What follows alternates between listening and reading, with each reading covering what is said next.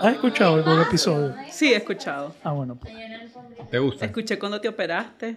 Buenísimo, Ah, sí, sí. Escuché buenísimo. con el 75 Hard. Buenísimo. Escuché varios, he escuchado. ¿Y el brother ya lo operaron? Si te ganó, te se operó antes que vos. Él se operó antes. Él fue el que me asesoró. Exacto. Él me asesoró. Duele, me dice. Y después, y fíjate, iba a asesorar a un cuñado y se, como se fue, no, no lo asesoró y embarazó a mi prima 10 años Yo no, después. ¿verdad? Cuñado. Vos no. Digo, cuñado. Que estabas contando parecía. ¿Cuál es el estado actual de esta grabación? que no hemos Ya empezado, estamos- ya pero, estamos pero yo aquí grabando. aquí todo todo. se graba. todo. Aquí ten cuidado, aquí se graba todo. Cris que ataca, que- por sorpresa, todo lo graba. Ya me voy, ya me voy. Y está bien que lo sostenga así el micrófono. Estamos en un nuevo estudio. Todavía no me siento cómodo, sí. Patear la mesa. Voy a poner... Hubiéramos quitado la mesa. Y vos vas a estar de pies. No. Te daría mi silla, pero la necesito. Este es como nuestra segunda casa, José, para que sepas. Así me he dado cuenta. Ujú. Aquí ustedes están más cómodos que yo. Exacto, conocemos este lugar mejor que Yo me vos. siento en desventaja, como perro fuera de su, Yo he grabado en todos los rincones de este lugar, he grabado todo yo. su territorio. Perro fuera de su territorio. Vos tenés un curfew, vos tenés una hora que tenés que terminar. Como a las cuatro y media me tengo que ir para estar ahí un canchoncito antes. Ok, perfecto. Estas son jornadas largas. De una hora. A veces más. Hora y media fue el de la... Sí, lo que pasa es que ten- yo les dije a todos, cuatro quiere irse la Ela. No, pues cuatro y media me puedo ir todavía para llegar. No, dice mi gerente que no. Mi manager, 4.28, pues, y media como- 4 y 28. A mí, Me a anda mí- con manager y todo. Sí, claro. Wow. Yo todavía no. Loco, no es eso, no es que solo tenemos un carro. ¿No vos crees que yo quiero estar aquí? Uy, ya. No, por ustedes sí, pues, pero me la voy a dar a ella. Madre, si quieres te puedes ir. Por ustedes. Oh, shit. Ya me aquí. desarmaste. No, no hay donde grabar aquí. Es un noble honor. Es un noble honor. estar aquí. Es que ando, ando presumiendo el sticker que me pegó Lucas. Sí, aquí no voy a poder grabar. Le dijo que se lo quitara hasta que se bañara. Ya, puchi, que no se ha bañado entonces. Y que cada vez que. No, que se lo puso después. después de desayuno. Que Ah, cada vez que se bañara se lo quitara y bañan después se lo diario- volviera. se bañan diario ustedes. Diario. Claro. Diario. Y a veces dos veces. A veces dos veces. A veces tres. No, yo atrás no llego, amigo. Eso ya es malo para la piel. Ya es que, es que por eso soy chanchilito. ¿eh? Are we recording yet? are. ya, ya, ya empezamos. Pero no hemos empezado. Bueno, empiece pues. Vamos a empezar, pues.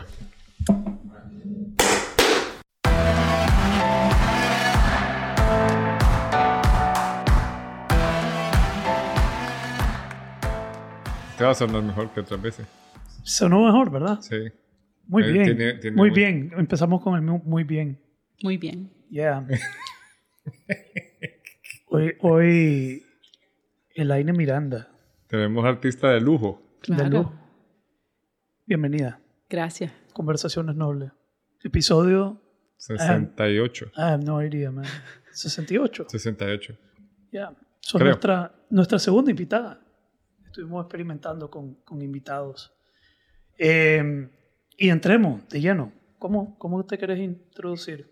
Pues yo La creo mayoría que... te conoce, pero puede ser que no. Sí, Es que es, cuan- que yo creo que si hablamos del mercado Nica, el- no cono- la conocen más a ella. sí, que Yo ¿quiénes lo voy a estos? presentar, Sí, muchachos. Sí, sí, ¿quiénes son estos majes que están con el line ahora? Déjenme presentarme a mí, Eh, José sí, Bolaños. perdón, para los que no nos conocen, Este es nuestro, nuestro noble podcast que Aine digno a dignificar con su entourage. sí, sí, con- Va a traer un entourage. sí, aquí estamos en inferioridad numérica en nuestro propio Sí, territorio. trajo una, dos, tres. Yo traje uno personas. para que nos haga barra. Tú trajo uno. Sabe Ah, el que que- está en desventaja soy yo. Sí, ¿Qué pasó ahí, papá? No Algo ha de ser que está solo. Nadie me Sí. acompaña. ¿Por Sí. algo será? Wow, wow. Digo que venía a pelear noblemente, Pero empezó dicen que bien. es mejor estar Empezó solo que bien. mal acompañado. Uy, Pero yo estoy bien acompañada. Bien. De- y, y dicen que pues que uno tiene que aprender a estar solo y sentirse También. tranquilo. Yo me siento súper tranquilo solo. Eh, me gusta. ¿Vos alguna vez has comido en un restaurante sola? ¿Te Mil sentí- veces. ¿Te Es más, te voy a contar. Dale. Cuando yo vivía en Taiwán, yo tenía como mis rituales. Y uno de los rituales que yo tenía es que todos los domingos eh, me iba a desayunar sola, bronchaba solita, me iba como a eso a las diez y media de la mañana. Tenía un libro, uno de mis primeros libros de finanzas personales que leí que era Personal Finances for Dummies. Era un libro así, de este vuelo. Entonces yo me iba, me pedí un plato así, era súper grueso. Para for lo- dummies. For For dummies. Y for smart people, ¿cómo sería? Más, más delgadito porque uno entiende más rápido. Ah, hay que explicarlo menos. Ok. Exacto. Entonces yo me iba a un, a un desayunador que, que vendían como comida gringa, porque ya la comida taiwanesa, entonces digamos que ese era como mi relax del domingo, como a eso de 10 y media de la mañana, me iba solita, me pedía un omelette con papa frita, Siempre un lo Con grande, siempre frita. lo mismo, y me llevaba mi libro y pasaba como dos horas ahí. van dentro del omelette o al lado. No, al lado, al lado, al lado. Y entonces desayunaba, leía, tomaba mis notas y así comencé. Fíjate, wow, tenía como 10 años de no recordar eso. Era como un ritual. Era como un ritual, era mi domingo. Todos los domingos. Pero, Todos los domingos. Pero en Taiwán no es igual. ¿Por qué? No tenías con quién ir a... ¿Cómo no? Sí tenía, pero incluso aquí te digo, es más, yo aprendí, por ejemplo, hace muchos años cuando viví en México a ir a restaurantes sola, a ir al cine sola. Mm. Me encanta ir al cine sola, porque además tengo un esposo que cuando va al cine se duerme. Ah. Entonces siento que desperdicio la entrada. Solo para, que se- para que sepan, el esposo está aquí también. También aquí está. Que escuchando. Está noting. Entonces, hay personas que, que no les gusta, que, que sienten... Sí. Que, es más, le dicen, no, qué horrible, ni quiera Dios que me miren solo en un restaurante. Les da vergüenza. Les da Sí. vergüenza, les da pena. O sea, que a mí una vez, mi cuñada tenía este ritual de ir al cine sola, ¿no? Tenía películas que las quería ver sola. Y una vez se me acercan unos amigos y me dicen, Javier, yo creo que tu cuñada tiene problemas. Me dicen, ¿y por qué piensas eso? La vimos sola en el, en el cine. Me dicen, "Puch". pero, pero era su onda. Yo iba a ir solo al cine una vez. Le dije a mi esposa, voy a ir solo al cine. ¿Y por qué no invitas a fulano? Y yo, ok, pero lo invité esperando que dijera que no. Y después dijo que sí. Se volvió más incómodo el viaje. Pero lo bueno que si no tienes que platicar. Sí, eso, eso sí es bueno. Pero, Digamos, es incómoda la, la compañía. pero a una cliente mía, parte de su proceso en coaching de desarrollo, era una práctica que le mandé a hacer, fue a sentarse sola a un restaurante, a una cafetería. En su mente no cabía el entrar a una cafetería sola y ni al gimnasio también le da miedo. Entonces, parte práctica le da vergüenza. Qué interesante. Sí, que hay gente que por pena, por, por algo, no, no se lanza a hacer algo. Fíjate, José, ahorita que mencioné, no sé ni de qué vamos a hablar, pues porque ustedes no me dijeron, Estamos pero... hablando de Ah, eso. No, pues yo pensé que había un tema en particular. Pero te De quería repente contar... sale algo. De repente sabe algo, pero yo, yo sí había propuesto un tema. Usualmente es la, la guerra entre géneros. Ok. Sí. Solo déjame, solo déjame contarte, eh, ahorita que mencionaste... Put- ahorita- Como parte 4. Antes era entre dos géneros, ahora es como entre 10 o 15. Ahora que mencionaste tu sesión de coaching, te quiero decir que Dime. después de, mis, de- después de mis sesiones de coaching con vos en el 2017 y 2018, hay algo que aprendí y que nunca se me olvidó. Y cada vez que estoy como, como pasándome la dura, ¿verdad? Y que, me estoy casi casi que flagelando yo solita, lo recuerdo. Y es que vos me dijiste, vos esperabas venir aquí y que de alguna manera te dijera cómo, dentro de todas las cosas que ya haces, te organizaras todavía mejor para continuar metiendo más cosas todavía. Y yo, sí, eso es lo que yo estoy esperando que vos hagas aquí. Yo hago 10, quiero hacer 15 ¿cómo hago? Exacto. y no aguanto con las 10, ¿cómo Pero hago para como- meter 15? Exacto. Y cuando vos lo dijiste, dije, esto suena ridículo. O sea, claro, cuando te lo, ya sabes, te, te- te cachetean con eso. Y entonces, cada vez, porque esto obviamente es algo recurrente en mi vida, ¿verdad? Que trato de meter más cosas, recuerdo a José. Y digo, siempre digo, no se trata de meter más cosas, al contrario, es cómo dejo ir cosas para enfocarme nada más en unas cuantas cosas. You gotta kiss it. You know what kiss it is? No. Keep it simple. Stupid. sí. You gotta kiss it. You gotta keep it simple. Stupid. No le estoy diciendo eso a él. No, pues sí. Eso es lo que Menos mal. significa el kiss it. ¿Qué es? Sí. Sí, y, pero eso pasa con gran parte de mis clientes con el tema de VUCA, que yo uso VUCA. VUCA, hoy en día lo, lo uso más. Entonces, VUCA se refiere a todo aquello lo que la vida nos puede lanzar. Todo lo que la vida nos puede lanzar necesita, si le damos un nombre, nos ayuda a manejarlo mejor. Cuando nos lanza la vida de la vida personal, de la vida laboral, que nos enfermamos, que el bebé, que el trabajo, que el gobierno, lo que sea, cuando no tenemos un- una categoría o un nombre para todo eso, nos abruma más. Pero cuando le damos un nombre, como que lo concentramos en un lugar y psicológicamente, neurofisiológicamente hablando, se vuelve más manejable. Entonces la vida, cuando te lanza todo y es de todos lados, te abruma. Pero ya cuando te lanza todo y sabes, ok, busca, esto es busca, esto es busca, esto es lo que me toca. Entonces, yendo en línea con lo que estás diciendo, gran parte de mis clientes vienen pensando que con coaching van a eliminar busca de su vida Y no. como mi- este mae me va a ayudar a ordenar mi vida de tal manera que la, la vida no me lance todas estas tragedias. Y yo, y yo incluso como coach, em- empezando pensé que eso era parte del desafío, es cómo ya llevas a esta persona a vivir su sueño. Pero no, es como más bien expandís tu capacidad para poder lidiar y responder a VUCA eh, desde un estado óptimo, que es parte de la definición que yo uso como VUCA capaz, desde un estado óptimo, y sin gastar energía innecesaria.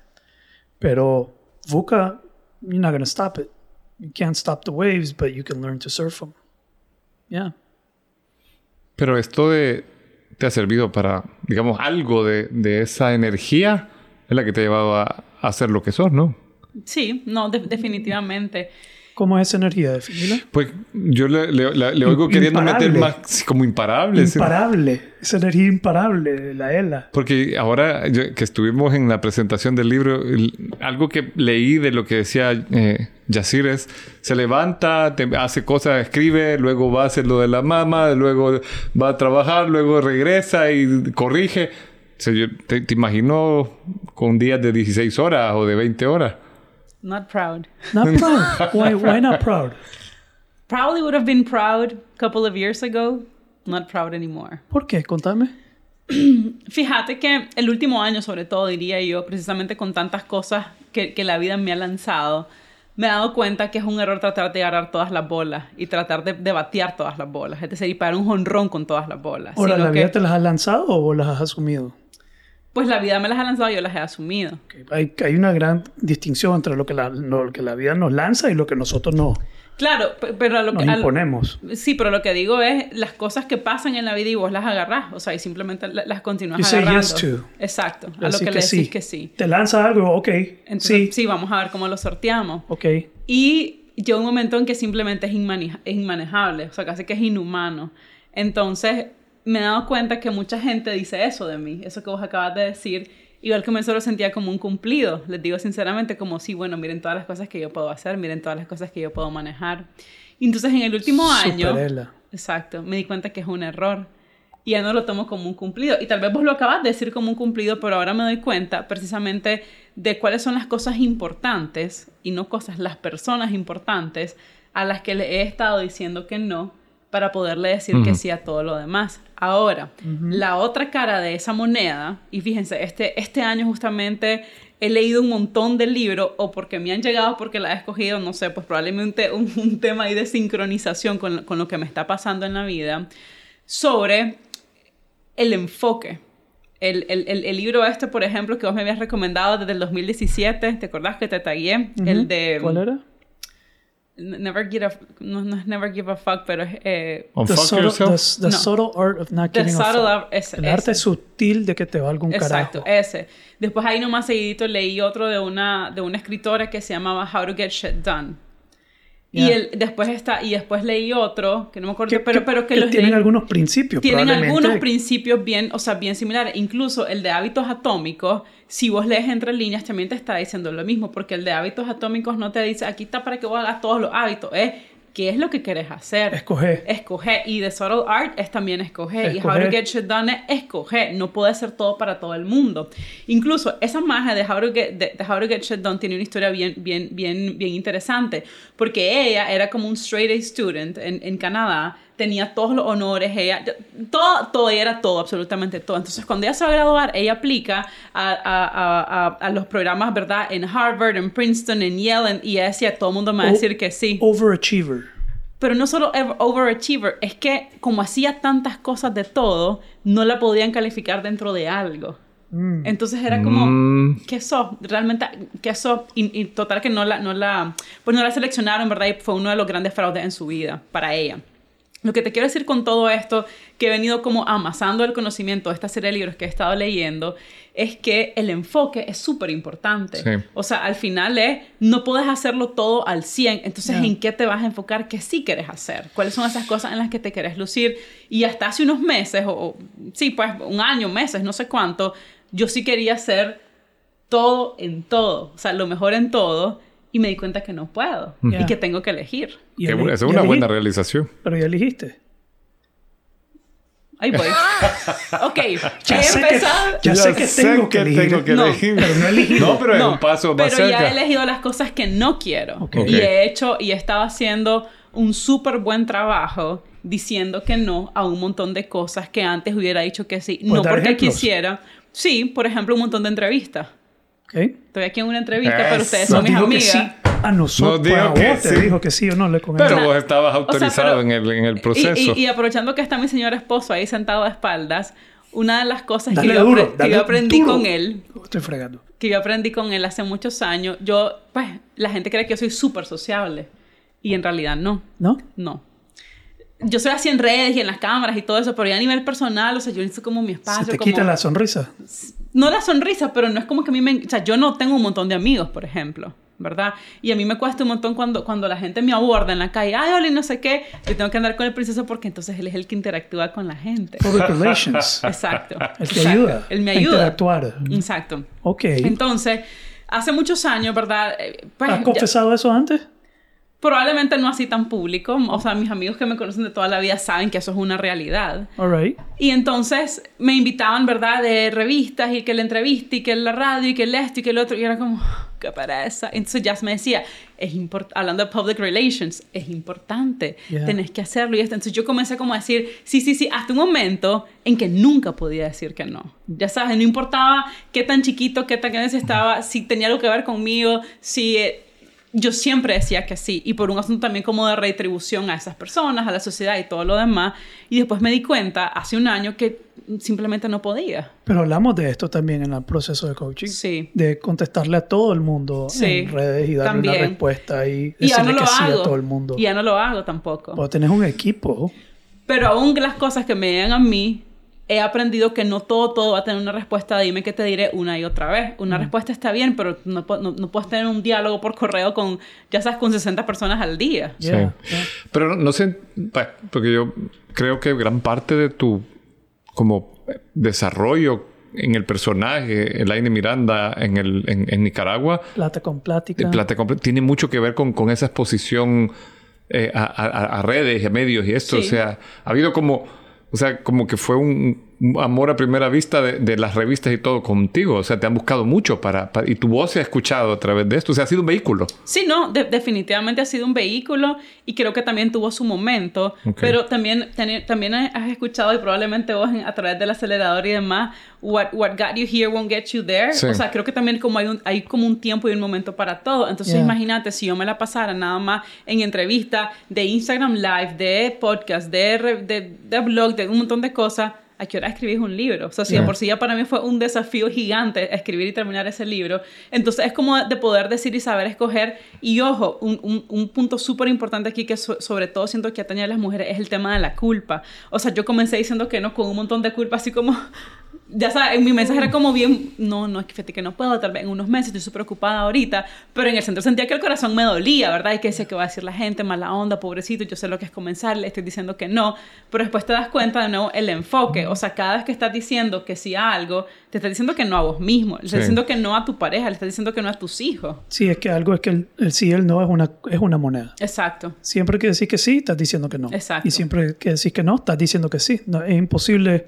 Así es, Yeah. So when you say yes, ¿a qué le estás diciendo que no? exactamente. A tu Sí. paz, a tu tranquilidad, a tu descanso, a tus hijos, a tu familia. Sí, a poder hacer toda la razón. ejercicio. Ahora, a mí me, escuchándote me surge un- una vez eh, un pensamiento que me encontré de un filósofo alemán, es Wolfgang von Goethe. Dice, lo que importa más nunca debe estar a merced de lo que importa menos.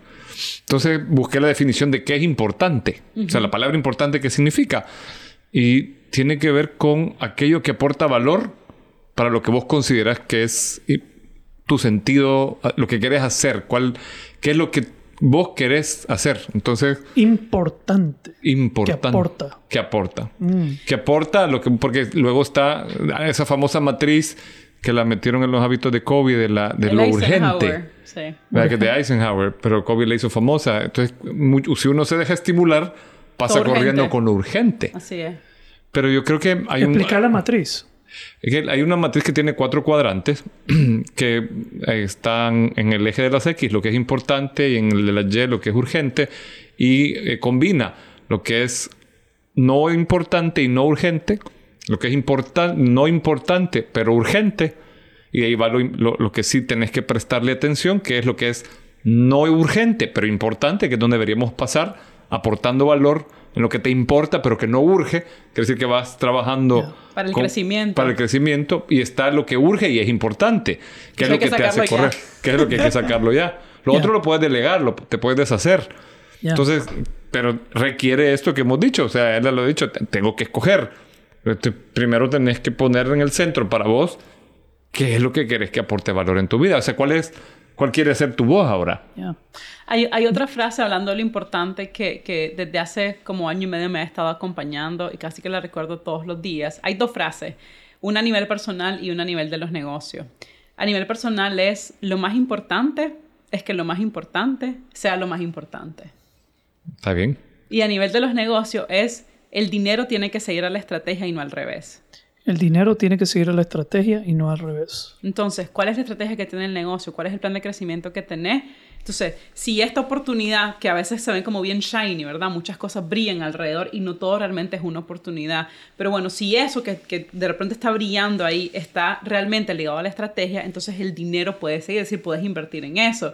Pero si es como algo ahí al aire que salió y que vos no podés, como yo siempre digo, ponerle el dedo en la llaga de que eso realmente te está llevando en tu negocio a lo que vos estás buscando, entonces hay que dejarlo pasar. Ya.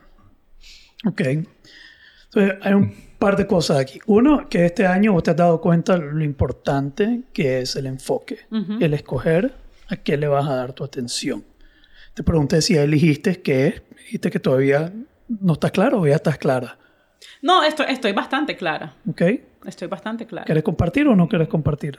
Sí, mira, yo siempre digo que desde que soy mamá, mis hijos son como lo más importante. Ya. Entonces, em, no puedo dejar de trabajar. Obviamente no puedo dejar de trabajar primero porque no como y segundo porque es que a mí me gusta trabajar. O sea, eso es parte de quién soy yo. Yo no trabajo en plata con plática porque simplemente porque hay que comer, sino porque es que yo genuinamente lo disfruto. O sea, yo estoy trabajando Quieres y yo, trabajar. yo quiero trabajar. No, El- entonces no es que no podés dejar de trabajar. Vos querés seguir trabajando. Vos Pues podrías también. dejar de trabajar. no podría dejar de trabajar. Sí podrías. Me muero. No es cierto.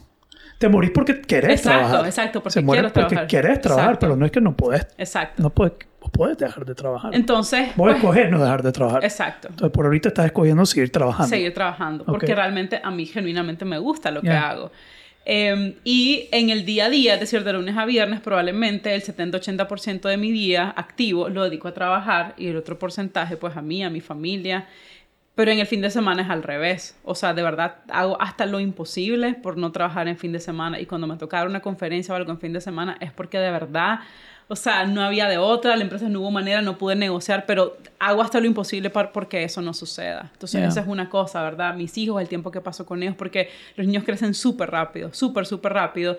Y, y regreso, ¿verdad? Lo más importante es que lo más importante sea lo más importante, ¿verdad? Y lo son. Eh, lo segundo eh, yo el, el, el día que de, de, la presentación del libro dije que siempre me vi me pensé a mí misma como una escritora y es una realidad. Y ahora que lancé el primero, es más, no había llegado al lanzamiento y estaba como, ¿cuál va a ser el segundo?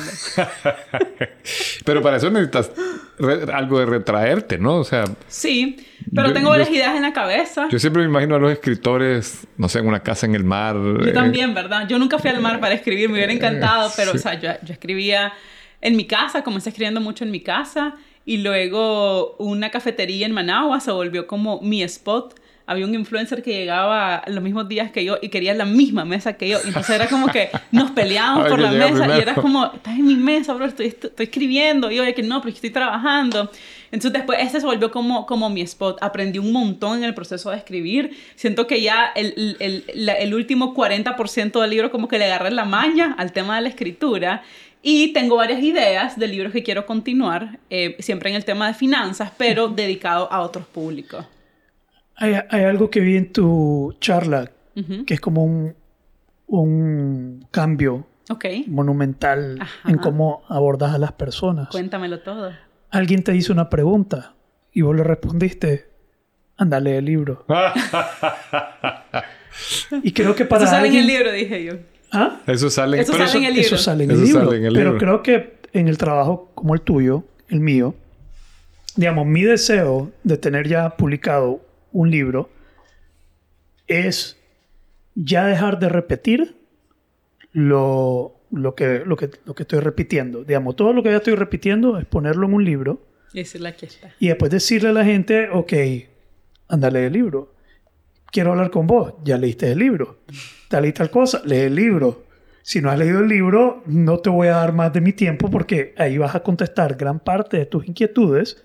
Y si ya lo leíste, podemos profundizar en el tema, podemos profundizar en lo que no entendiste, en lo que tal vez no estaba ahí. Sí. Pero creo que eso es, para mí es una, es una aspiración de, de por qué yo quisiera publicar y de simplemente ya dejar de repetir eso. Ujú.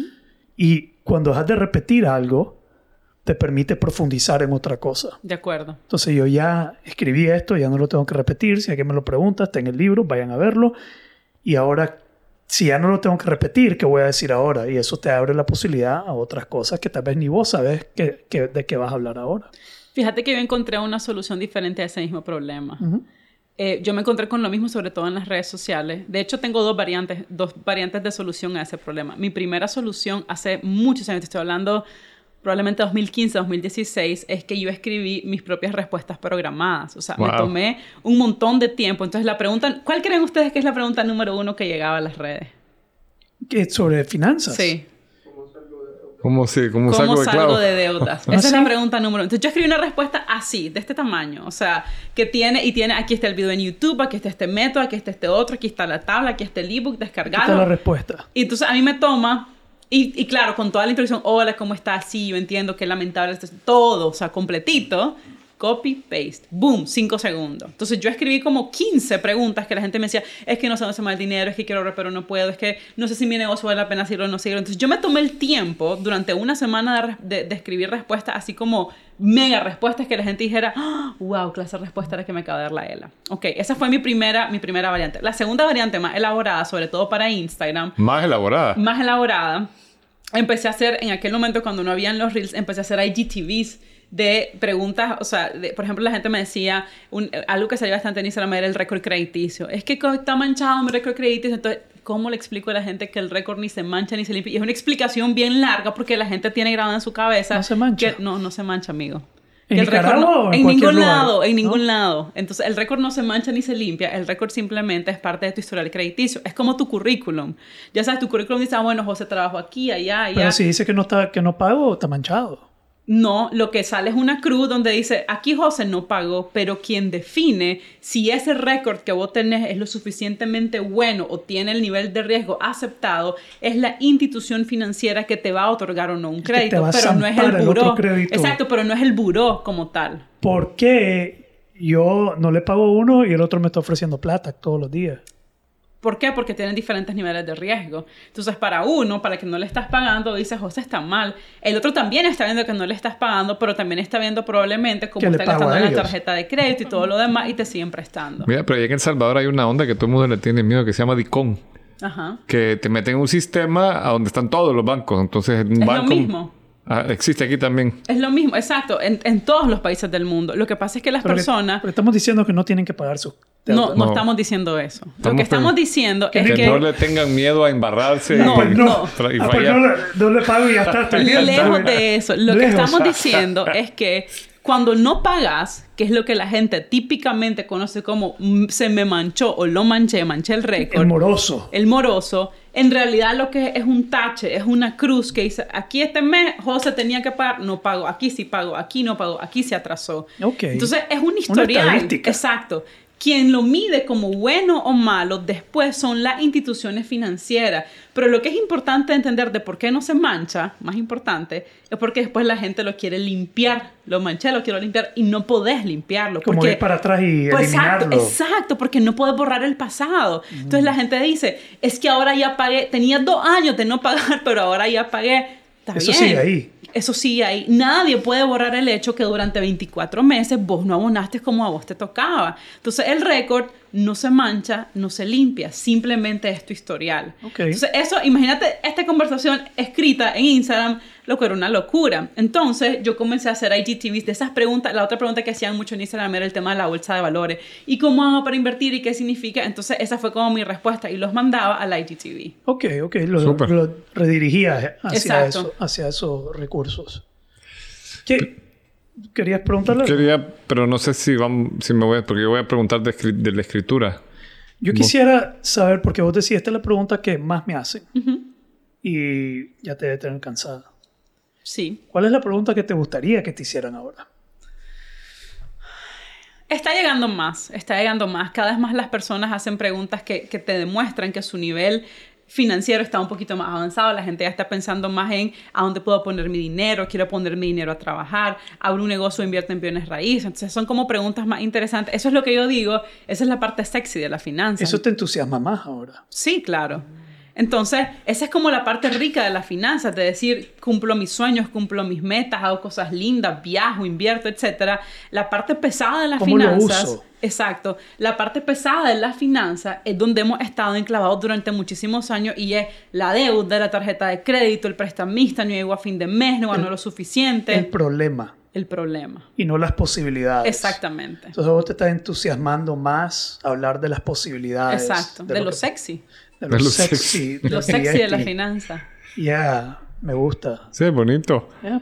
Ahora, y cuando, cuando, porque yo te escuché decir que había sentido una gran diferencia entre escribir el libro y los, y los Ah, artículos. sí, 100%. 100%. O sea, la, 100%. la, la ansiedad de escribir, de sentarte, es eh, como... ¿qué- qué- cuál sería la principal diferencia? O sea, pensando en un libro, porque yo me pongo a ver Plata con Plata y hay infinidad de artículos. Claro, hay más de mil artículos en Plata con Plática. Wow. ¿Todo Pero- lo escribiste vos? Hasta hace enero, probablemente este año, todo es escrito por mí. Wow. Y este enero comencé a invitar a amigos columnistas, o sea, que fueran columnistas que colaboraran con un artículo al mes en diferentes temas que estuvieran siempre todos ligados de alguna manera a la vida financiera o al tema del emprendimiento. Mi amigo Javier aquí, por ejemplo, es uno de nuestros columnistas estrellas que todos los meses manda su Soy- artículo. Soy el cumplido. Él es el cumplido, exacto. Tenemos otro amigo que es el incumplido. no lo vamos a mencionar. No te vamos a mencionar, Teo. Wow.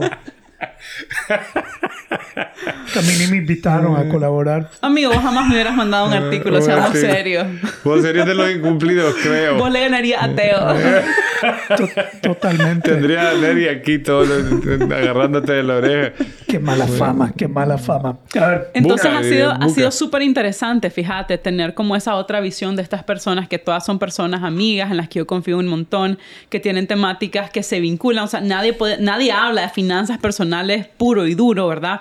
Pero sí hablan de temas ligados a eso, el tema de, de reclutamiento y selección para las empresas, el tema fiscal que le debería tocar a mi amigo Teo, pero pues se tarda en mandarnos los artículos, la inversión en blockchain, en bitcoins, vos que hablas, eh, Javier tiene Filosofía. una columna que se llama pero habla de emprendimiento, emprendimiento y filosofía, porque él tiene una columna que se llama Recetas para cuando la vida te hace comer mierda. recetas para cuando. Wow. Para que Y a la gente papá. le gusta. Suena de verga. Suena así.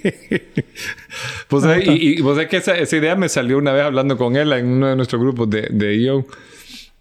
No terminaste la respuesta de la Correcto. diferencia Ah, sí, entre sí, los perdón, el libros libro, y el la. libro. Correcto. Entonces, un artículo, yo escribí artículos más o menos de unas 800 mil palabras, es decir, más o menos dos páginas. En Word, cuando vas a un documento en Word, más o menos te toma eso. Y yo había desarrollado un superpoder, sinceramente, para escribir artículos en 30, 40 minutos.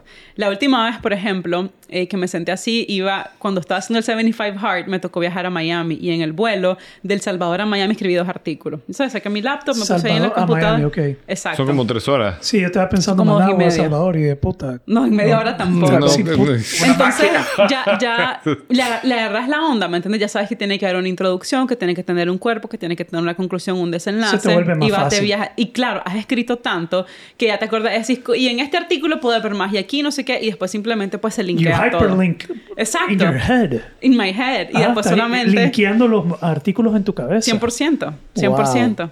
Entonces, Una fiera. un, un, un blog... Me siento como la verga ahorita. Amigo, Me siento como inquebrantable. Eso es inquebrantable. desperdicio de potencial enorme. ¿Qué he hecho con mi vida? ¡Mi mierda! Ah, esta mae... All right. Okay. I feel okay though. Entonces, el libro... This is a, it's hard to do this. It's hard to not do much. Yes. You're about to cry. No, me estoy riendo. Estoy las lágrimas de, de la risa. De felicidad, Pero una- De felicidad. Es un llanto, es igual. Ok. Pues sí, Estoy solo que te- llorando. Me está haciendo llorar la Ela. Entonces, Miami. o sea, El Salvador, Miami. Ajá. Entonces, el libro son 200... Este salió de 241 páginas. No son dos páginas. ¿Cuántos artículos son? Entre Y son hay 120. 100, 120 artículos. 120 Es un artículos en solo. Pero. Pero tiene que unidos ir todos, unidos. hilados, exacto, porque vos puedes sacar 120 artículos de temas completamente diferentes que no tienen nada que ver uno con otro o lo medio mencionar. Pero puedes, Pero para tu aquí- próximo libro lo sacas en 10 días, así. Sí, es fácil. Todo, todo el mundo Mira. hace eso. O sea, su blog se agarra tan, tan, tan, tan, Es tan. que el señor que está, que está sentado ahí detrás de vos me dijo que cuando yo escribiera un libro, yo no podía simplemente agarrar mis artículos y copiarlos y pegarlos ahí. No me dio permiso. Sí, pero para el siguiente sí. Para el siguiente sí. Pues sí, it's a- it's a- it's a- Ah, es una forma en que mil personas han No, yo escrito sé. el libro. Es súper común eso. Y sacas lo mejor, la the cream of the crop, Top 10. top 10. top Harvard 10. Business Review lo hace todo el tiempo. Sí, y Ah, pum, eh, ya tienes tu segundo libro en menos de, de un mes. A mí me gusta duro. Están las cosas duras. Choose your heart. Exacto, choose your heart. Can I take your articles? Yo voy a hacer, voy a hacer una compilación de artículos de la ELA. Por José Por Bolaño. José Bolaño. Se puede hacer eso. Se Yo puede. te voy a dar todo el Todo el reconocimiento. reconocimiento. Yo se lo voy a pegar juntos. Pues sí, voy a recopilar todos los mejores artículos de Laine Miranda, porque soy su Y fan. le, y le- y le puedes poner alguna cosa. Aquí, por ejemplo, la técnica busca tal y... no, no, ya. Entonces así, busca hard para finanzas. Totalmente. Leverage. Pero se puede. Se puede. O sea, mucha gente lo hace así definitivamente. Ok, ok, ok. Entonces, ¿qué está, ¿en qué está la diferencia entre el blog y el... Claro, entonces, imagínate irlo juntando 120 artículos que todo vaya hilado el uno con el otro, que, que, que no te... Las ideas. las ideas, pero además que no te tropeces con tus mismos escritos, ya sabes, de ir. Y ese, fíjate que ese era, ese era uno de mis temores más grandes, siempre cuando pensaba en la idea de escribir un libro, el orden, o sea, que, que hiciera sentido y que no estuviera como yendo y viniendo, yendo y viniendo, sino que, que fuera, pues, que, que tuviera una secuencia lógica. Y el libro se llama Mujeres y finanzas. Mujeres y Finanzas. Wow. Ahora, un poco detrás de ese título, hay, tengo que preguntar. ¿Hay una diferencia en el libro siendo hacia mujeres? Digamos, ¿eso marcó o solo es el título? Ok, si bien las finanzas personales pues son, son universales, ¿verdad? Hombres y mujeres, chiquitos, grandes, de, de todos los tamaños. Por la, la razón por la que se llama mujeres y finanzas y no nada más pues finanzas personales o finanzas para todo es porque las historias que yo tomo son todas de mujeres y las mujeres tenemos ciertas condiciones particulares que sí hace que el manejo de las finanzas sea como un buca un poquito más difícil, un buca level up, Un book a level up. exactamente. Ok. Entonces, el manejo del dinero es un desafío para todas las personas, independientemente de quién se hace. Son muy pocas las personas que te dicen, a mí me sale súper fácil manejar mi dinero. O sea, la sensación general es que es un tema complicado, que es un tema difícil. ¿Y qué sucede con las mujeres? Bueno, primero, ganas menos que los hombres. Y eso es a nivel mundial. O sea, son muy pocas las mujeres que están, que están igualito, ¿verdad? Ganando lo mismo. Entonces, eso quiere decir Hemos que... hablado de eso aquí. Hemos Sí, Sí. Exacto. Entonces, eso quiere decir que si de por sí manejar el dinero es difícil y encima yo tengo menos dinero por hacer lo mismo que vos, pues yo ya voy en desventaja. Y no te estoy hablando de un salario, te estoy hablando de 40, 50 años de tu vida laboral en lo que vos estás ganando menos. Y eso quiere decir que entonces, con ese dinero menos, vos tenés que buscar cómo estirarlo, cómo sacarle más el jugo. Lo segundo, las mujeres por naturaleza somos, tenemos un perfil de riesgo más conservador que el de los hombres. Cuando vos le preguntas, y esto hay millones de estudios que lo demuestran y nosotras hemos hecho encuestas internas en plata con plática, o sea, con lectores que lo contestan, no sé, 1500 personas, de cómo los hombres y las mujeres ven la finanza y comprueban todos estos otros estudios a nivel mundial. Cuando vos le preguntas a un hombre, ¿para qué quieres dinero? ¿Cuál es tu meta con ese dinero? La respuesta de los hombres es ¿Para qué quiero dinero? Ajá. ¿Para qué quiero dinero? Sí, To be ustedes. free. Para tener libertad, hacer lo ¿Y que cómo, quiero. ¿Y cómo logras la libertad? Pudiendo tomar decisiones y hacer lo que quiero. ¿Cómo lo harías? Pagando. ¿Pagando Dinero. qué? Tu No. deuda y después em- emprendiendo. invirtiendo. Invirtiendo. O sea, el hombre casi siempre tiene, tiene la mentalidad, incluso El aprovecha- hombre quiere ganar más dinero para tener Para invertir. Para, sí, O sea, para conseguir invertir- una mejor mujer. Pues yo esperaría que no, ¿verdad? Pero, Pero te digo, tiene que, tiene que haber una gran relación. Aquí hemos hablado de, eh, del conflicto entre los sexos Ujú. y al hombre lo escogen por, por su solidez financiera muchas veces, por su Sí, material, muchas veces su- sí, es verdad. Le da valor a su, su- Si soy feo y tengo dinero, tengo muchísimo más Guapo. chance de conseguir una mujer más alta en la escala de valor. Totalmente de Esa es la acuerdo. realidad. Entonces lo- los hombres casi siempre van a responder quiero invertir, quiero, quiero montar un negocio. La respuesta de casi todas las mujeres, ¿saben cuál es? ¿Pagar deuda? No. No. Espérame. ¿Guardar, ahorrar? No, quiero pensarlo. Déjame pensarlo un poquito, hombre. Dale, dale, pues. ¿Cuál sería ¿Para la qué quieren las mujeres una- un, un dinero? ¿Qué quieren hacer? Cuidar a su familia. ¿Y cómo cuidas a tu familia? ¿Qué es lo Eh, más importante que tiene que tener comida. una mujer? Ah, la mujer. No, ¿qué es lo más importante que tiene que tener una mujer? That we're fucked on this one, bro. Sí. Por eso estamos invitando mujeres, brother. Para aprender. Podemos tener una Ok. puta idea La más importante que La ¿Para respuesta de quieren casi dinero? todas las mujeres es sentirse una, segura. es una casa. Una casa. Pues que la casa tiene que ver con Wow. Por sentirse eso, pero segura. you didn't say it. You- you- no dijiste una casa. okay, una casa. house. Exacto. ¿Ves? Entonces estamos de vuelta. El hombre quiere dinero para invertir, para poder comprar una casa para la mujer que quiere una casa. estamos, estamos, sí, entre más grande la casa, mejor la inversión, más grande la casa, más guapa la mujer. Y continúa. Sí, Y y continúa continúa. en el ciclo. Yeah. Entonces, Men wanna get laid, bro. Lo que te quiero decir es que entonces eh, cuando el hombre tiene plata, lo que quiere hacer es más plata. Quiere seguir invirtiendo porque quiere tener una buena vida, porque quiere tener libertad y demás. La mujer quiere una casa y si bien la casa te da seguridad, no te permite continuar escalando porque no estás poniendo a trabajar ese dinero. Entonces ese es el segundo desafío. El tercero es que cuando ya tienen la casa y eventualmente sí quieren invertir, las mujeres padecemos mucho de... em, ay, se me, fue, se me fue esta palabra ahorita, pero es como... Te la, no, te la pensás tanto, la pensás, la pensás y la pensás. Overthinking. No, pero hay una, hay una, hay una palabra ahorita que la- lo tengo en la frente. Analysis paralysis. Eso, exacto. Parálisis por análisis. Entonces te la pensás y te la pensás y te la pensás que nunca hiciste nada. ¿De Yeah. acuerdo? Después de eso, el, el- el cuarto desafío es que históricamente quien ha manejado la finanza es el hombre.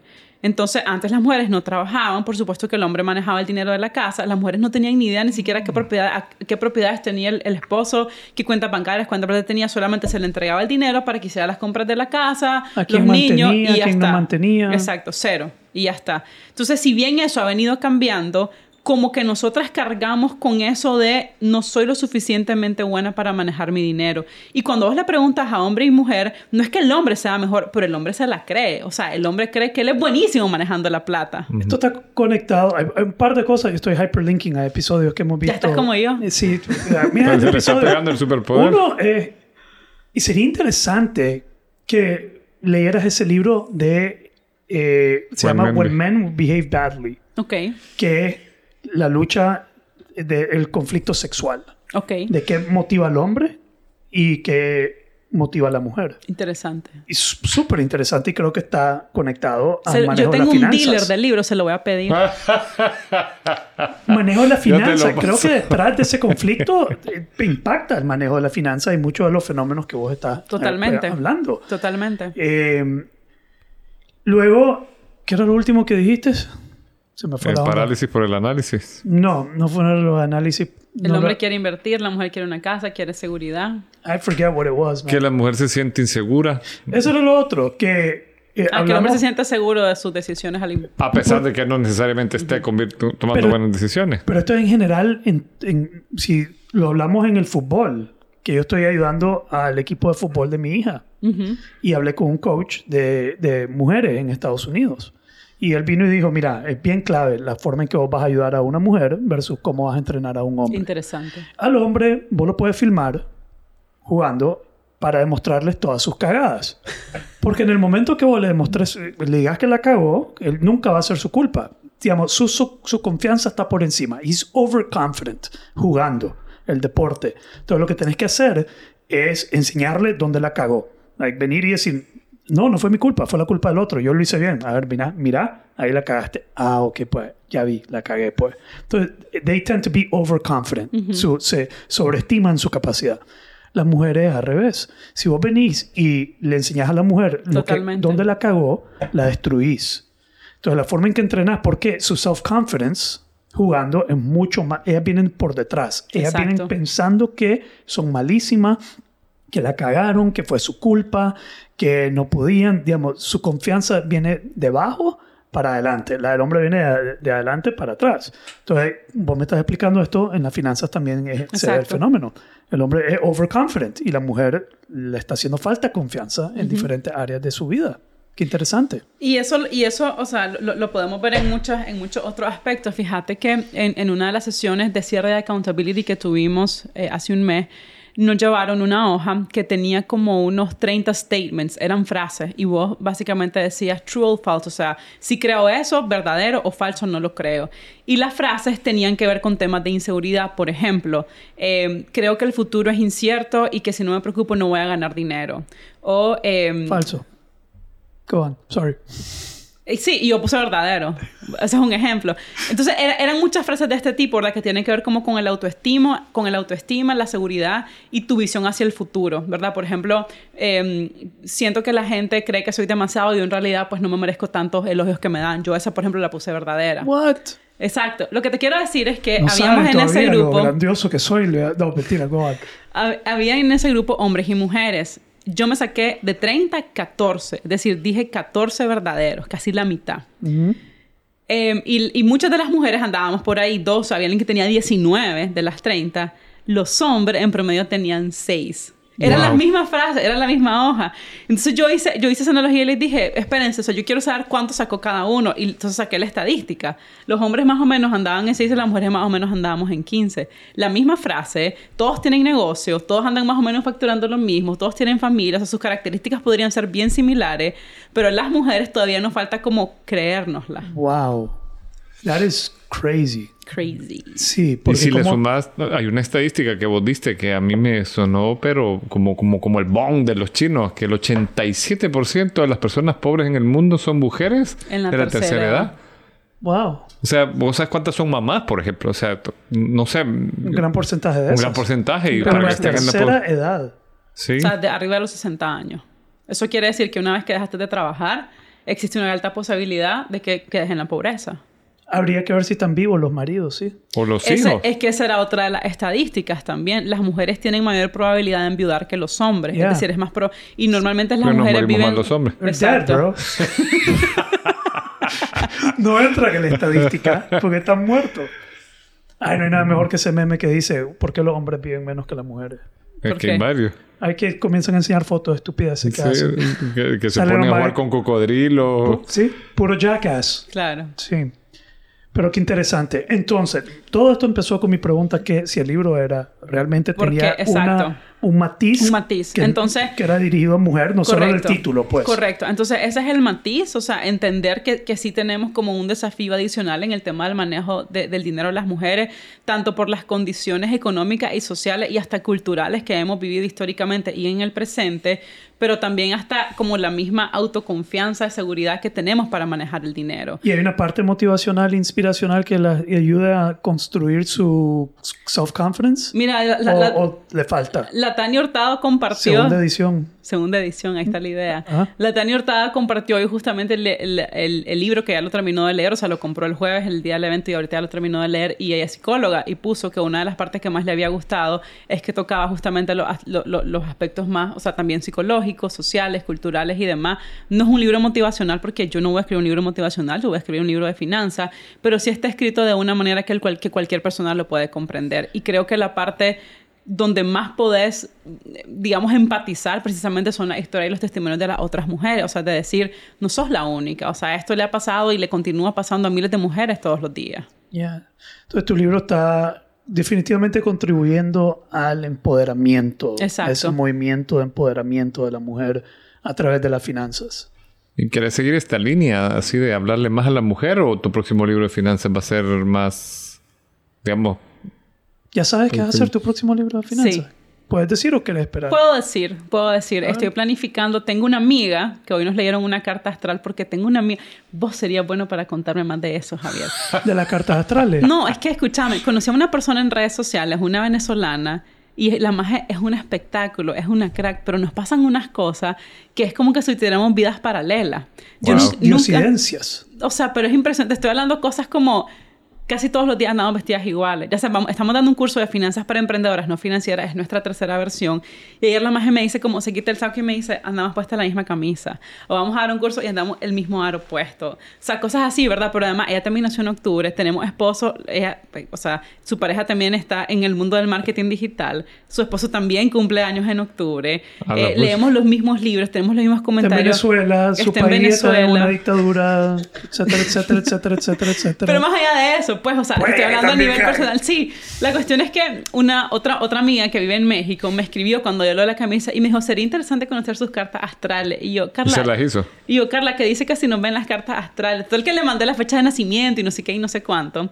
Y entonces resulta, yo no sé nada de esas cosas, ¿verdad? Pero me mandó un parrafote que entonces que, el, que la no sé qué dote lunar y el sol y están en la misma posición y entonces por eso y que en mi vida pasada yo aprendí que eso es lo que ella está haciendo ahorita. Ahí lo tengo todo, mira, súper nice, súper interesante. Bien, Bien Sí, interesante. te vas a volver, vas a incluir eso en tu libro. No, astrales. la razón por la que le estoy mencionando esto es porque le dije a Carla, este- estos cursos que hemos estado dando son para mujeres que tienen negocios y que no saben nada de finanzas. Entonces, un, un libro de eso, para, para mujeres emprendedoras no financieras. Ok. O sea, con, con- con las palabras más simples, más sencillas. Entonces, no es de finanzas personales, es de finanzas para los negocios. Entonces, un poquito en esa misma línea. This could be ver- revolutionary para vos, pues. Puede ser. Sí, totalmente. Aunque ya de por sí es la línea. O sea, yo lo que he leído de Line siempre me hace ente- A pesar de que yo sí... Lo contable y financiero es como lo que más me ha dado dolor de cabeza a mí desde la universidad. Casi me quita la beca. Te entiendo. O sea, yo leo y digo, wow, qué, qué- qué Pero, fácil. pero no para mu- pero el, el tema de las mujeres. Digamos, Sí. enfocarte en mujeres, uy, te puede dar una palanca estratégica súper. También lo creo. Eh, hay una, una mujer que era divorce lawyer, eh, eh, abogada de divorcio en Estados Unidos. Y ella hacía sobre todo los temas de divorcio y tenía un YouTube channel, etc. Pero de repente hizo un capítulo sobre el narcisismo, cómo negociar con un narcisista. Y ese se volvió viral. Ujú. Y después se volvió la, la autoridad en negociar con narcisistas. Qué interesante. Y le dio a su marca muchísima más fortaleza. Pues el niche down, el, eh, quién sabe. Y, y- y en tu en tu mundo de crecimiento a través de plata con plática y hablar financieramente y todo, ¿ha- ¿has sentido en carne propia el sesgo de género? O sea, ¿te has sentido eh, de alguna manera sesgada por ser mujer? Rechazada, desafiada. Rechazada, desafiada o... Acosada. Ah, le dice una mujer o... Fíjate que no. ¿No? O sea, No. lo- y, y- y lo tengo que decir, y es una de las cosas que yo he hablado con ¿Nunca has Jazz muchas eso? veces en los años, y yo le he dicho, yo sé que existe, yo estoy clara que existe, porque muchas lo han dicho, pero yo no te puedo decir que yo haya, por ejemplo, ganado menos cuando trabajaba, ¿verdad? En un trabajo. Es más, en mi experiencia he ganado más que mis pares aún siendo hombres. Eh, no te puedo decir que no me han dado una oportunidad por ser mujer, no te puedo decir que... No, ¿A qué lo atribuís? no sé, ¿No sabes? no lo sé. Si tuvieras que adivinar, Si tuviera que adivinar, lo que siempre pensé es que cuando yo crecí, eso nunca estuvo en mi mente. O sea, yo no sabía que eso existía. Entonces, nunca fuiste víctima en tu mente. de en mi mente, exacto. Entonces, yo no sabía que it was a thing, ¿me entendés? Entonces, cuando yo llegaba a mis entrevistas, a mí todo, para mí era como, pues, y ay, normal, ya sabes. Yeah. Confiabas en vos mismo. ¿Te Sí. sentís que vos siempre has tenido confianza en vos mismo? ¿Self-confident? Pues tengo el mayor síndrome del impostor del mundo, pero tam- también diría que sí. Pero te rifás. Pero me rifo. Ya, ve qué interesante. Bueno, nosotros hemos hablado aquí que hay una teoría, simplemente una teoría, que la diferencia de salario de género no es tanto por el género como la característica de ser, eh, ¿cómo se dice? ¿Cómo era la palabra, brother? Que, que, que, que era, eh, ag- ah, ah, la puta, agreeable. agreeable. Que Agreeable es que aceptas, que, que estás de acuerdo, Sí. de acuerdo con algo. Entonces, entre más aceptas y estás de acuerdo, menos ganas. Correcto. Entre menos aceptadas, si estás de acuerdo con lo que te están diciendo, eh, Entre más negocias. más. Entre más negociás y pedís y exigís, Totalmente. ganas más. Entonces, y que el ser, el estar de acuerdo está más atribuido a las mujeres. Se les enseña más a las mujeres a ser agreeable que a los varones. Entonces, que puede que no sea tanto por el género como por la característica que se les ha enseñado, que probablemente se les ha enseñado por género. Que eso sí, ajá, sería, porque ahí sería interesante llevar eso a la discusión, ¿verdad? Porque a la mujer se le ha enseñado más a aceptar porque viene de ese proceso histórico donde tiene, ha venido cobrando un- una mayor relevancia social, ¿verdad? De, de ganarse el derecho al voto, de ganar una posición en una sociedad, de salir a trabajar, de competir con el hombre en esa posición de ser gerente, de ser líder, de ser... O sea, es, eh, ha, ha- ha sido un movimiento de, de- de- de establecerse socialmente y no quedar relegada solo a la, a la parte de ser mamá y, y cuidar la casa, digamos. Sí, pero a mí me impacta eso que me acabas de decir, que vos no sentís que has sufrido de ese tipo de prejuicio y de... Y como te digo, o sea, para mí esa es la razón. O sea, yo, no, yo me di cuenta que eso existía hace 10 años. Así, a mis 20 y pico de años, porque yo lo escuchaba de otras mujeres y entonces empecé a ver y dije, ah, tienen razón. Pero yo no te puedo decir que a mí eso me ha pasado. Y acoso en alguna... Porque pasar en medios y tal abre muchas puertas a esto de que te escriban que, o sea, por ejemplo, a través de redes y esto, a donde te has sentido Fíjate que incómoda. el por- otro día alguien me preguntó, al- un insta amigo le digo yo que, que es un psicólogo, estudió en mi colegio, no lo conozco físicamente, llegó ese día al evento, ahí nos conocimos por- y hablamos bastante y un día me preguntó, mira, me dice, y a vos no te mandan así mensajes, hombre, y fíjate que, y aquí están las muchachas que no me van a dejar mentir, que revisan todos los mensajes, no es que no haya pasado, pero eso pasa Bien una poco. vez cada la muerte de un obispo, creería, ¿verdad, muchacha? O sea, Yo- es muy raro que alguien escriba. Y, y- y las veces que han escrito, ¿verdad? O sea, algo así como de enamoramiento, no ha sido algo vulgar, por ejemplo. O sea, ha sido más como, qué linda que sos, qué bella tener una mujer así. Pero nunca han ido, por ejemplo, a temas de partes corporales o, Ajá. de, o sexuales o nada de eso. Dice mi marido que amanece- amanecen mosqueados en el caos. no, pero, pero es interesante Es porque es algo que proyecta. Pues me, me, me, me parece interesante la figura que proyectas, que Sí. no, No se presta a eso. No se presta a eso, no. Yo sé, y- y- pero también a la gente a veces se, a vos no, no se te ha enseñado a ser víctima. Mm. No te has victimizado. Y hace 10 años te, como que te trataron de enseñar que eras víctima. Y qué, qué interesante eso, cuando te comienzan a tratar de decir, no, espérate, sos víctima. Eh, y, y bueno, ¿vos qué víctima de qué? Yo no, ¿De qué estás hablando? Eh, y después asumís ese rol también, como, ah, tienes razón, sí, somos víctimas. Y, Ahí vamos. y ahí vamos. Pero qué interesante escuchar tu perspectiva. A mí Pero me- ojo, me para eso. mí, más que decir soy víctima y me uno a esto, lo que yo he sentido que he tomado es la responsabilidad de decir, si yo he tenido este privilegio, bendición, posición, como vos lo querrás llamar, de que no lo he sufrido, que me ha ido bien, mi trabajo más bien es decir cómo yo apoyo a otras, mujeres, a otras mujeres para estar también aquí. Yeah. No para decir, ah, no, si yo también a huevo, maldito hombre. No. Ajá. O sea, Yeah. es más bien decir, si yo puedo, ¿por qué no te jalo? Estoy, estoy Sí. sintiendo déjà vu ahorita. Ajá, ¿por Siento que hemos visto, que hemos vivido esto antes. Hay un glitch en el Matrix en este momento. Igualito, o lo soñé o algo, pero eso que acabas de decir, lo he- siento que lo he vivido, que, lo estamos repitiendo. Vamos a ver tu carta astral. Ah, Prefiero no saber. sí. no voy a Nada. ser. No, eh, pero lo otro, algo más se me ha venido a la mente en ese tema. Pero no, creo que ahí. eh, no, I'm lost. Yo lo que quisiera sumar a eso es porque sí, pues es un rol, in- am- o sea, me asombra, me, me gusta porque hay mucho de eso y en las redes hay, hay mucha, eh, como, como dice esta canción de Perlam, faceless men, o sea, te puedes esconder detrás de un perfil y hacer cualquier estupidez. Sí. Qué bien que no ha pasado. Pero yo creo que también me gusta, pens- me gustaría pensar que es por tu rol educador. O sea, como yo siempre eh, te he percibido desde que conozco tu personaje en las redes como una persona que está queriendo hacer conciencia de un tema específico que si bien es bien cuadriculado para mi forma de ver, eh, es, es de mucha importancia. O sea, vos siempre decís que es eh, todos los problemas empiezan resolviéndose por el tema financiero y de tener una estabilidad financiera y tal. Todo, la forma en la que educas y, y pones eso tan enfrente, que sea fácil, que sea digerible, creo que te, además de hacerte líder de opinión en el tema, te ponen en una posición de educadora y, para mí eso te da un respeto en, en, eh, en el medio, pues, en el medio nicaragüense. A él la eligieron una vez como la que más generaba confianza en temas financieros. Dos veces, o, un- número dos, la segunda, o, o dos veces te eligieron. Como la, la no sé, porque Como la persona más influyente para hablar de finanzas en Nicaragua. Bro, la estaban era. comparando con Carlos Pela, bro, que es dueño de un banco. Con Chanito Aguirre Concha, todos también. estos más estaban... Y la a gente era como, no, hablemos con la como Ela. primero. Ah, eso es un... Eso eh, Es importante. Nivel sí. de reconocimiento. Sí, sí, nivel. Si, si- si- viéndote, vi- estando aquí compartiendo y, y- y viendo tu perfil de lo que vos sos, porque sos bloguera, sos, Dice mi marido que ya no debo decir que soy bloguera, pero pues, ajá. sos- has sido bloguera, has sido financiera, has sido sos ahora escritora, eh, Speaker. speaker, mujer, una mujer profesional, digamos, tenés muchos roles fuertes y en cada uno de esos roles ha sido, pues, ha sido de nivel. Sí, So- y ahora en el grupo de emprendedores es líder, o sea, es, es- están de presidenta, ¿no? En la aceleradora. Y, y- ¿Ah, sí? ¿Estás de presidenta?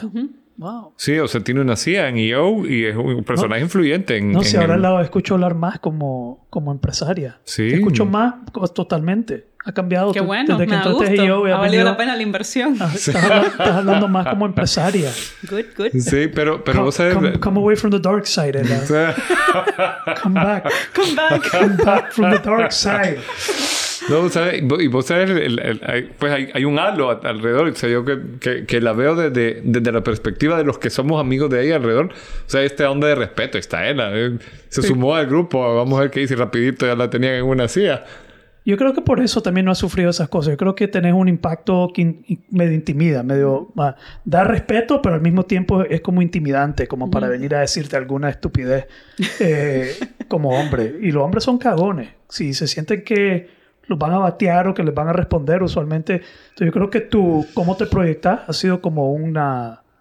una- como- no como una defensa, pero una, un- un- una forma de... De limitar eso. de sí, que ¿qué voy a hacer aquí? Voy a perder mi tiempo, voy a parecer estúpido. Lo no quiere parecer estúpido. Eso es una realidad. Así que, if you look smart, you look strong, eh, it's a plus. Sí. Ya. Ok. ¿Algo más que quieras decir? ¿De qué íbamos a hablar hoy? De ni mierda.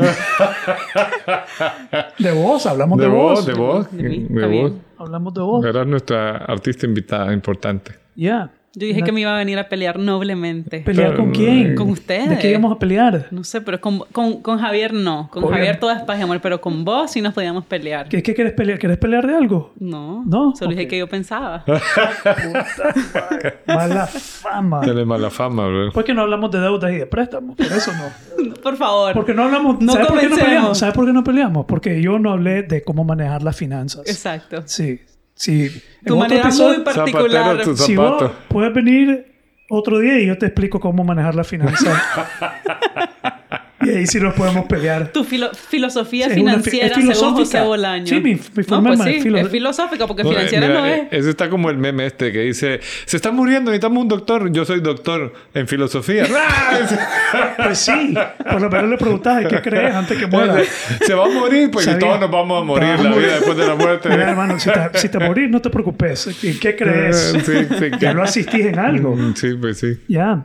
All Por lo right. menos se va tranquilo. I guess that's it.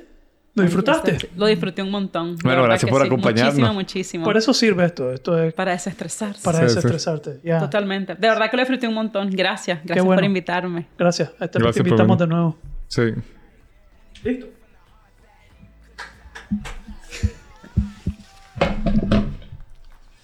Estuvo buenísimo. Me encantó. De It's verdad. fun. Sí, it's fun. De verdad que sí. So,